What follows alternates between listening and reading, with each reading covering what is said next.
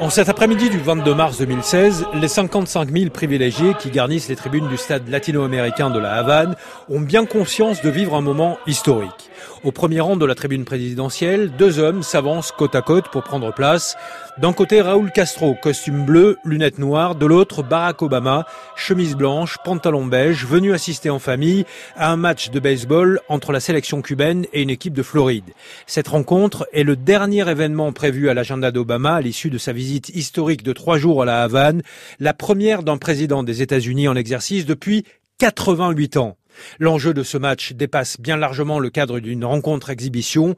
Avant ce match historique, Santiago Rodriguez, joueur de baseball cubain, s'était confié à Frédéric Carbone à la Havane. Le fait que le président Obama vienne, cela n'a pas qu'une dimension sportive, mais aussi politique et populaire. Nous le considérons comme une rencontre significative pour le sport cubain. Pour sceller la réconciliation entre les USA et Cuba, il fallait trouver un lieu symbolique. Et c'est tout naturellement que les conseillers du président Obama avaient opté à l'époque pour un terrain de baseball, car dans l'histoire contemporaine des États-Unis, le sport et plus particulièrement le baseball a souvent joué un rôle important dans la diplomatie américaine. Thomas Negaroff, historien spécialiste des questions géopolitiques et des États-Unis. Pour les États-Unis, le, baseball a toujours été une arme diplomatique. Il n'y a pas que dans le cas de Cuba.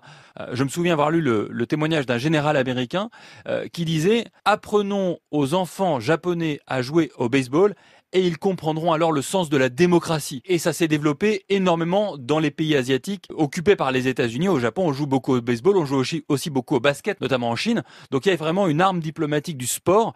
Donc c'est pas étonnant que Barack Obama se soit aussi emparé du sport et du baseball en particulier dans la main tendue à un pays qui adore le baseball et qui est Cuba. Dans la foulée de ce match historique du 22 mars 2016, les deux pays signent un accord permettant aux joueurs de baseball cubains d'évoluer dans la MLB, la ligue majeure de baseball aux USA. En contrepartie, les clubs doivent verser une indemnité à la Fédération cubaine de baseball. À peine le temps de mettre en place cet accord que la toute nouvelle administration Trump interrompt la lune de miel, considérant qu'il s'agit là d'une forme d'esclavage moderne à l'encontre des joueurs cubains exilés aux USA et d'une manière détournée de financer le régime de Castro.